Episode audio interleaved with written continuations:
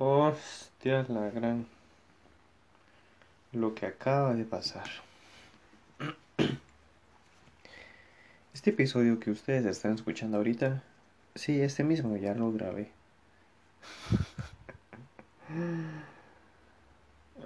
Bueno, llevaba casi 20 minutos de él grabados, pero bueno, lo pausé un ratito y me fui a otra aplicación.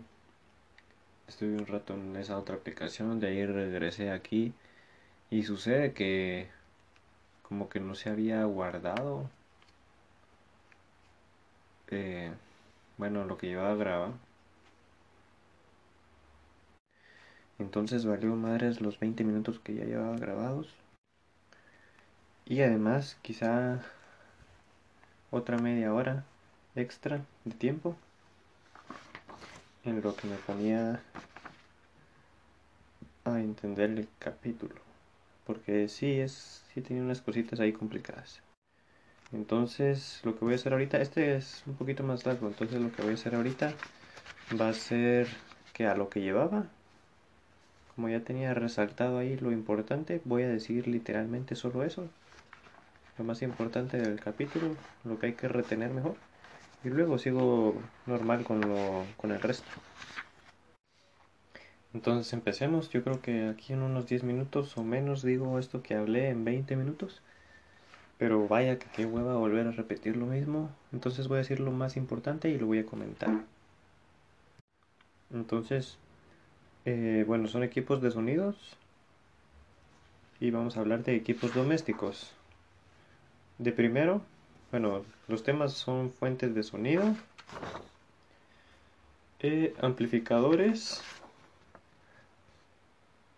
filtros y ecualizadores y altavoces. Ah, y también cadenas de música. Uy, son cinco temas. Entonces empecemos con el primero que son fuentes de sonido. Solo déjenme ver algo. Sí. Fuentes de sonido. La función que realizan, bueno, Voy a empezar diciendo que al inicio pensé que el libro iba a explicar aquí que era una fuente de sonido en general. En cambio aquí nos cuentan únicamente fuentes de sonido pero electrónicas. Y ya me fijé también que como que el libro va en ese camino, a que todo lo que te enseñe va en cuanto a electrónica. Lo cual es no es menos importante, de hecho sigue siendo bastante importante, pero se está enfocando un poquito en electrónica. Que de igual manera está muy bien saber. Entonces dice la función que realizan las distintas fuentes de sonidos es transformar la señal de audio, codificada o no, del formato original a una magnitud común a todas. Señal eléctrica donde la información de audio está en la amplitud de la señal. Para equipos domésticos, esto es interesante e importante, bueno, importante, el nivel de línea estándar es menos 10 dB, decibeles, y la V no me recuerdo si era por voltios o por qué era. Pero dice lo que significa que el voltaje de la línea va de 0 a 0.316 voltios. Bueno, este dato es importante ya que los valores han de estar normalizados para ajustarse a la siguiente etapa, el amplificador. Listo. Así de simple terminé esa parte. Es un poquito más... Yo subrayo claro y conciso, pero estas son las fuentes de sonido y además ese es un tema fácil que ustedes ya han de saber. Luego los amplificadores. Bueno, actualmente todos los amplificadores... Ah, bueno, sí. Bueno, mejor esto lo expliqué de, a mi manera. Tenemos, eh, por ejemplo, tres procesos. El primero que es la fuente de sonido, luego el preamplificador y luego el amplificador. Pero muchas veces no se habla del preamplificador porque eh, hay amplificadores que ya tienen integrado su preamplificador. Y entonces a estos, a los amplificadores domésticos se les llama amplificadores integrados o simplemente amplificadores, pero esto mismo es porque tiene el preamplificador integrado al amplificador. Y este es el sistema encargado de proporcionar la amplificación, perdón, de proporcionar al amplificador la señal en óptimas condiciones en cuanto a nivel, impedancia, dinámica y ecualización. Luego, uy, aquí no subrayé esto. Oh, bueno. No tengo que hacer. Lo voy a hacer ahorita. Ahorita vuelvo. Listo, ya volví. Bueno, la principal característica que define a un amplificador es su potencia. Existen dos medidas de potencia definidas. La primera es la potencia nominal, o RMS, o eficaz o continua. Bueno, tiene todos esos nombres, pero yo diría que los eh, correctos podría ser potencia nominal o RMS. Y bueno, se define como la potencia que el amplificador es capaz de proporcionar a la carga nominal, que es normalmente de 8 ohms. Bueno, eh, antes de que piensen que es complejo, va este ejemplito. Esto significa que se excitan ambos canales con 1 kHz. A la salida se conecta la carga correspondiente según el fabricante y se sube la potencia hasta que la THD, la distorsión armónica total, llega a la indicada por el fabricante. Entonces se ha alcanzado la potencia nominal. Entonces, ¿cómo, ¿cómo encontrar la potencia nominal en un equipo? En un analizador de espectro tendríamos que ver que al generar un tono puro en un kilohertz eh, pero le vamos subiendo la potencia al amplificador, va a llegar un punto en el que la distorsión armónica va a aparecer. Y hasta que lleguemos a la distorsión armónica que dice el fabricante que ese producto tiene, es cuando ya se alcanzó la potencia nominal de dicho equipo. Pero esta potencia nominal es de una onda senoidal y en cambio existe la potencia musical o de pico. Esta es un poco más compleja, pero ahí les va. Dice, es la máxima potencia que puede dar el amplificador a intervalos cortos de tiempo. Una de las señales propuestas como señal utilizada es una sinusoide de 1 kHz pero con picos de 20 milisegundos, donde el nivel pasa a ser 10 veces mayor. Aquí no lo entendí muy bien, pero luego dice Solo de, para concluir, solo decir que la reproducción de señal musical requiere más potencia que la reproducción de señal sinusoidal.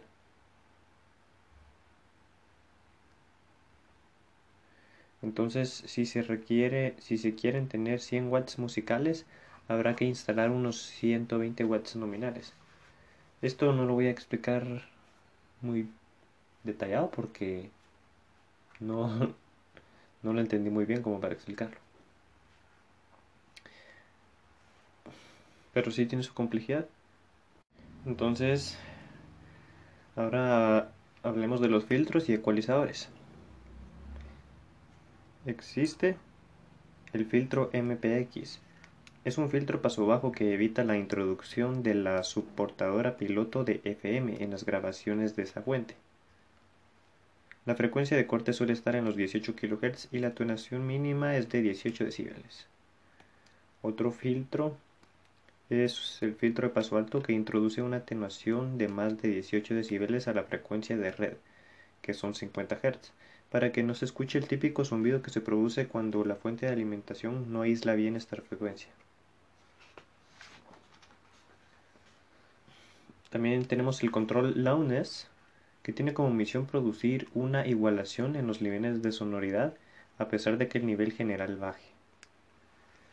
Eh, lo que se consigue al activar este control es un refuerzo de la señal principalmente en baja frecuencia y a veces también en altas frecuencias.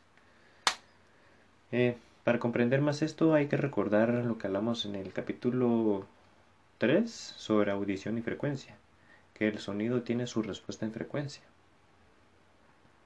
no escuchamos de manera lineal, pero al aplicar el control del loudness sería como que estuviéramos escuchando en forma lineal porque se le subiría a aquellas frecuencias eh, a las que nos cuesta escuchar y se le quitarían decibeles aquello que escuchamos con mayor facilidad, dando como resultado que escuchásemos algo plano, pero estamos tan acostumbrados a escuchar de esa manera no lineal en la que responde el oído que nos va a sonar raro, nos va a sonar con pocos medios al usar este filtro. Entonces, hasta ahí había llegado antes. Ahorita lo dije más o menos en la mitad del tiempo. Y entonces con los otros temas voy a continuar fluido, normal. Esperando que pues este episodio llegue a unos 30 minutos. Iba a llegar como a los 40, pero Uy, vaya, lo tuve que repetir. Entonces vamos con los... con... perdón, perdón, con los altavoces. Los altavoces se encargan de transformar la energía eléctrica proveniente del amplificador en energía acústica radiada en el aire. Esto es en variaciones de presión. Se dice que son transductores electromecánico-acústicos, porque transforman la energía eléctrica en mecánica y la mecánica en acústica. Interesante, ¿eh? Se pueden clasificar de diversas maneras, atendiendo al tipo de transductor electromecánico.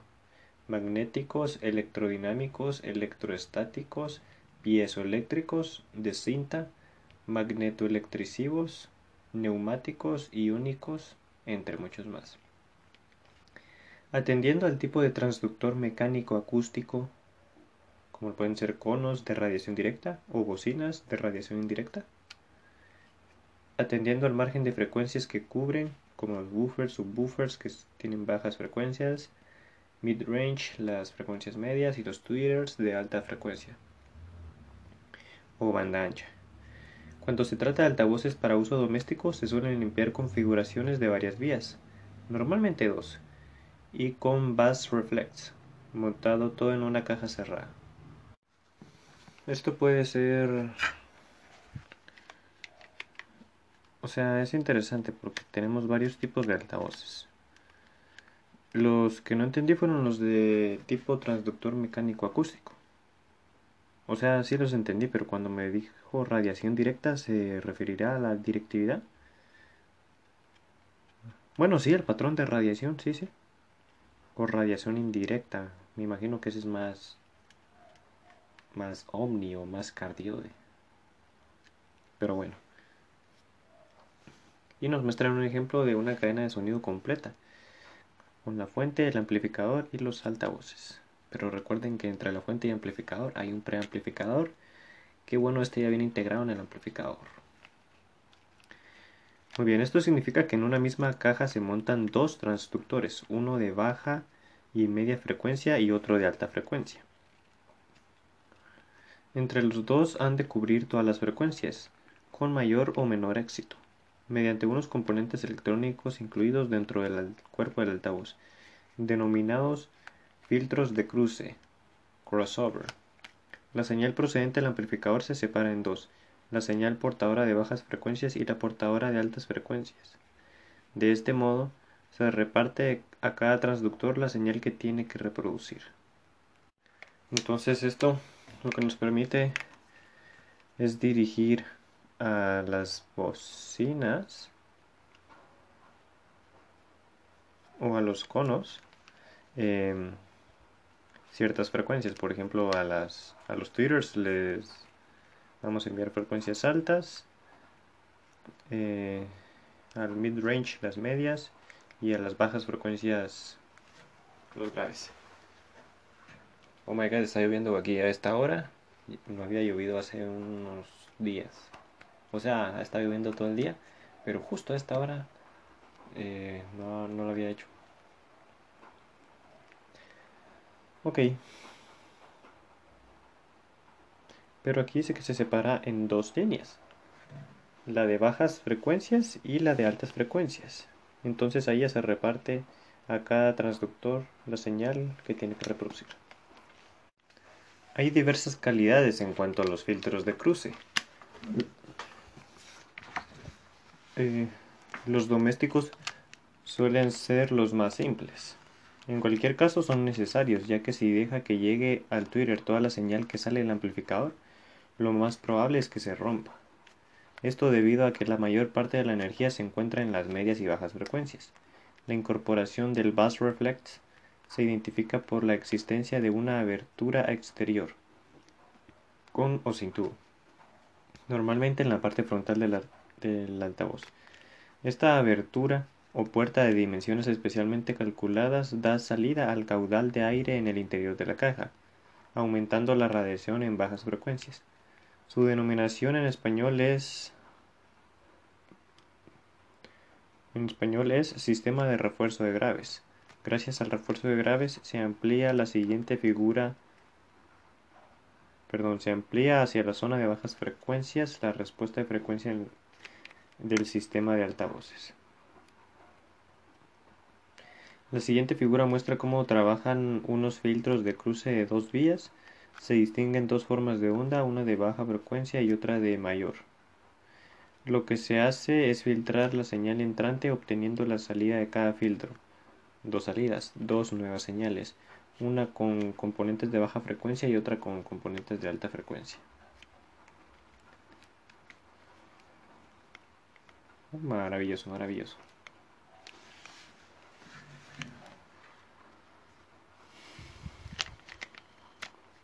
Bueno, es lo mismo del crossover, explicado un poco más extendidamente. Y nos salía, bueno, pues el gráfico de una señal antes y después de atravesar un filtro de cruce. Los filtros de cruce son, en, en los equipos domésticos, van inserto en las propias cajas de los altavoces. Están compuestos por elementos pasivos como resistencias y condensadores por eso se llaman filtros pasivos. Los filtros activos se utilizan en equipos profesionales y se insertan perdón. Eh, y se insertan antes de los amplificadores.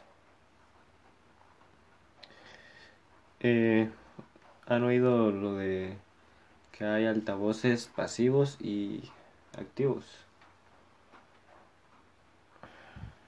No sé si será lo mismo o es, es otra cosa. Voy a terminar de leer y lo voy a comentar. También se pueden encontrar altavoces de tres vías. En este caso, son tres los transductores montados en una misma caja y los filtros de cruce dividen la señal en tres, graves, medios y agudos. Evidentemente es de esperar que los sistemas de tres vías cubran mejor el espectro de frecuencias que los de dos su respuesta en frecuencia es mejor. Bueno, sí, creo que sí. Digamos que un altavoz pasivo. Ah, espérame. Bueno, aquí está hablando de filtros pasivos y activos en altavoces, pero creo que es diferente así un altavoz es activo, o bueno, una bocina es activa o pasiva, porque las bocinas activas ya tienen un preamplificador adentro. Entonces sí creo que se creo que es diferente lo que se dice aquí. Aquí es sobre filtros de vías. Bueno, continuemos con lo que seguimos. Dice las características básicas que definen a un altavoz son la potencia, la impedancia nominal, el ancho de banda y la sensibilidad.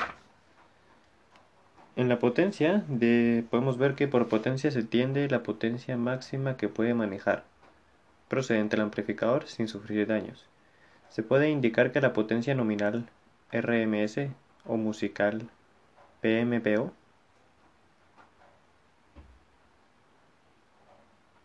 Bueno, hay algún problema con este libro que varias cosas me hace decirlas como que son preguntas y son afirmaciones. Voy a volver a leer esto. Se puede indicar en potencia nominal, RMS o musical, PMPO. El segundo punto es la impedancia nominal. Eh, oh, espera, espera. Eh, ahora sí, la impedancia nominal es un valor de resistencia pura, útil. Eh, bueno, de nuevo, impedancia nominal es un valor de resistencia pura, útil solo para medidas de potencia Los valores típicos son 2, 4, 8 y 16 ohmios. Si un amplificador entrega 100 watts sobre 8 ohmios, entregará 200 watts sobre 4 ohmios. Si la carga es la mitad, entregará el doble. ¿Cacharon ahí? Si nuestro altavoz tiene una impedancia nominal de 8 ohmios y una potencia de 50 watts, y le conectamos un amplificador que entrega 50 eh, watts sobre 4 ohmios, el amplificador entregará 25 watts solamente.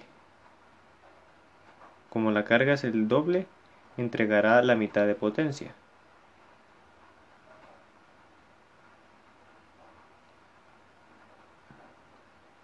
Eh, se puede conectar un altavoz de 8 ohmios y 100 watts a un amplificador de 200 watts sobre 4 ohmios. Qué bonita es ese tema. Entonces ahora el ancho de banda. Se refiere al margen de frecuencias que reproducen con buena fidelidad. Los altavoces normales de cono suelen cubrir entre 3 a 5 octavas de frecuencia. Agrupando em, dos altavoces en una misma caja y los filtros de cruce correspondientes y cada uno sobre un ancho de banda diferente, se tendrá un sistema de dos vías. Si se agrupan tres altavoces se podrá cubrir mejor el espectro total y se tendrá un sistema de tres vías. Esto se explicó solo. Luego la sensibilidad es otra medida de calidad de los altavoces. Es el nivel de presión sonora radiado en la dirección del eje, medido a un metro cuando la excitación es de un vatio en las frecuencias de trabajo. No sé por qué entre paréntesis dice se tiene que especificar. O tal vez sí, esperen. La siguiente tabla califica los altavoces en función de su sensibilidad. De 85 a 90 decibeles, pocas prestaciones. De, eh, de 90 a 95 decibeles, medias prestaciones. De 90 a 100 decibeles, altas prestaciones.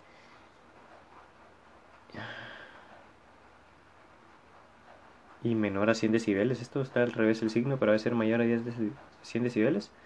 Prestaciones específicas. Para el ancho de banda especificado, la distorsión armónica suele moverse entre el 5 y el 10% en baja frecuencia y a baja potencia.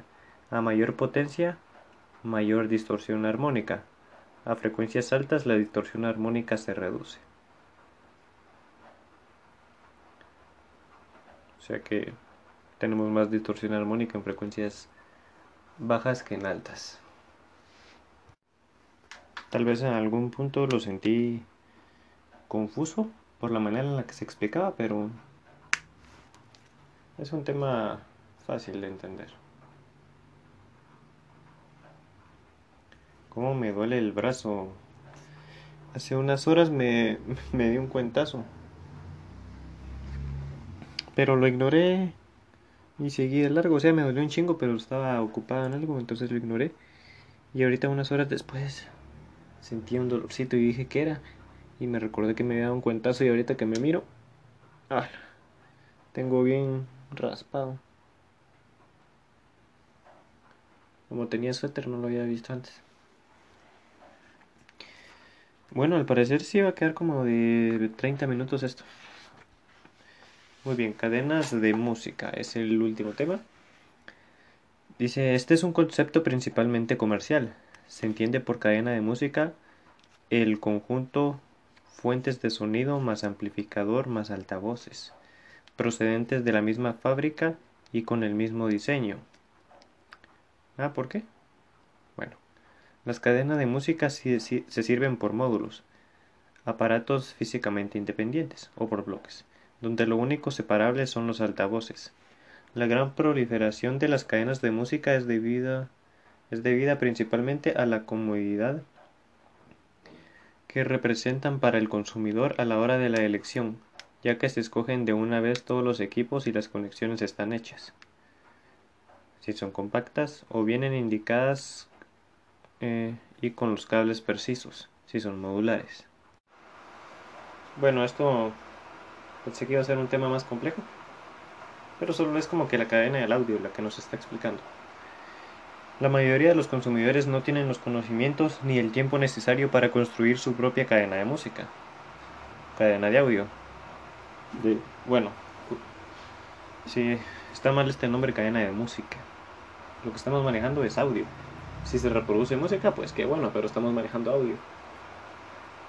Muy bien. Eh, la mayoría de los consumidores no tienen los conocimientos ni... Ajá, sí, sí, sí, ya lo leí.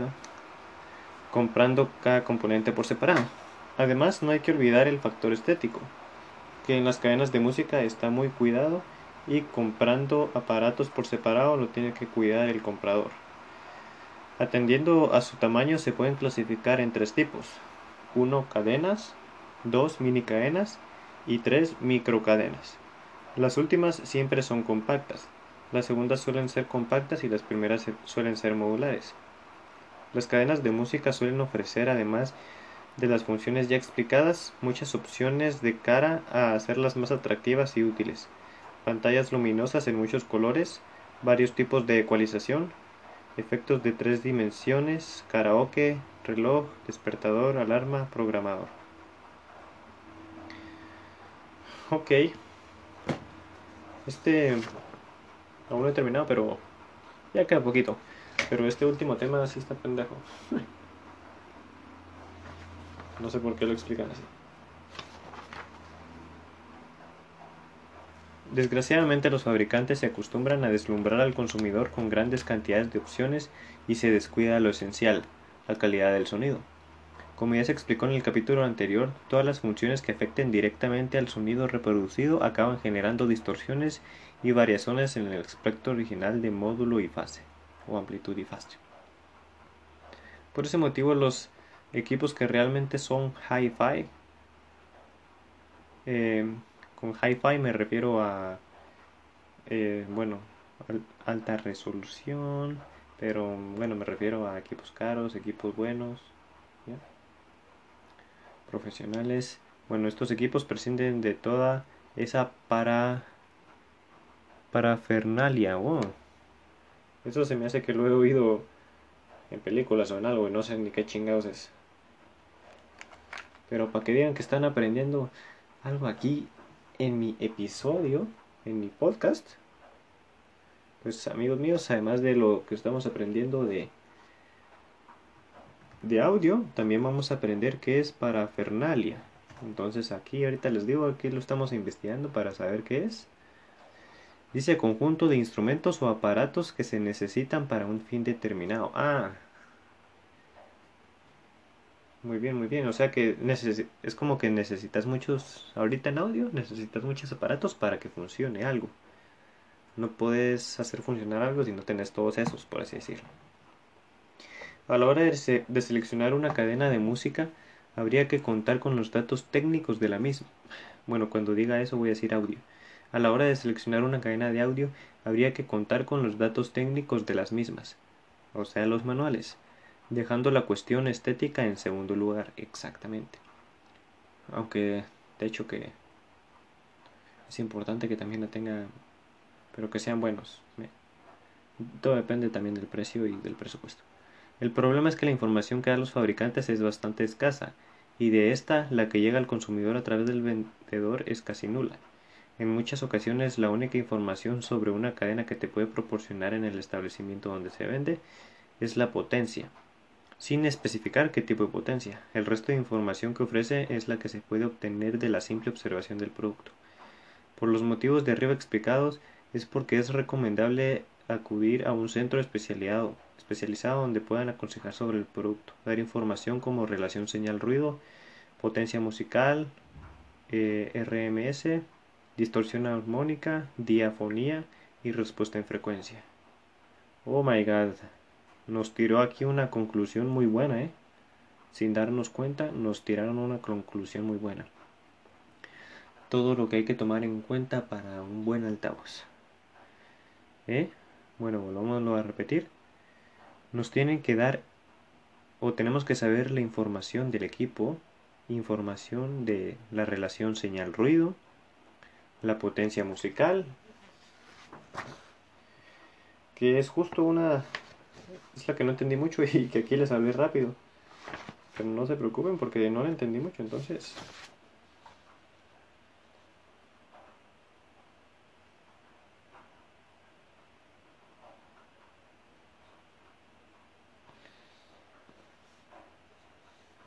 Ah, bueno, bueno. Pero no se refiere a la potencia musical PMPO, que es de pico. Ahí creo que se equivocaron. Era la potencia nominal. Porque los RMS sí son muy importantes, y ustedes lo sabrán. Entonces yo creo que ahí en vez de potencia musical quiso poner potencia nominal.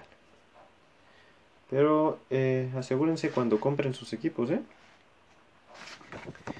Bueno, están esas dos. Luego la distorsión armónica. Yo no sabía que era importante y ahora lo sé. La diafonía. ¿Eso lo vimos en este capítulo o no? ¿O fue en el de ayer? En el de ayer. Sobre la separación entre canales, de cómo entra una señal L en, en R y viceversa. Y la respuesta en frecuencia es así. Las que yo sabía era la respuesta en frecuencia, los RMS y solo creo yo, pero ahora añadimos más. Y bueno, este episodio ya lo voy a ir dejando. Qué, bueno que aunque yo tenga el teléfono con memoria llena, sí puedo seguir grabando los podcasts. Pensé que no. Entonces voy a seguir aquí. Por el momento no he tenido problemas. Aprendimos que es para Fernalia. Y seguro vamos a aprender más cosas. Ah. Bueno, bueno, nos vemos mañana con el episodio de mañana. Por cierto, casi no tengo carga, así que bye bye, voy a subir esto.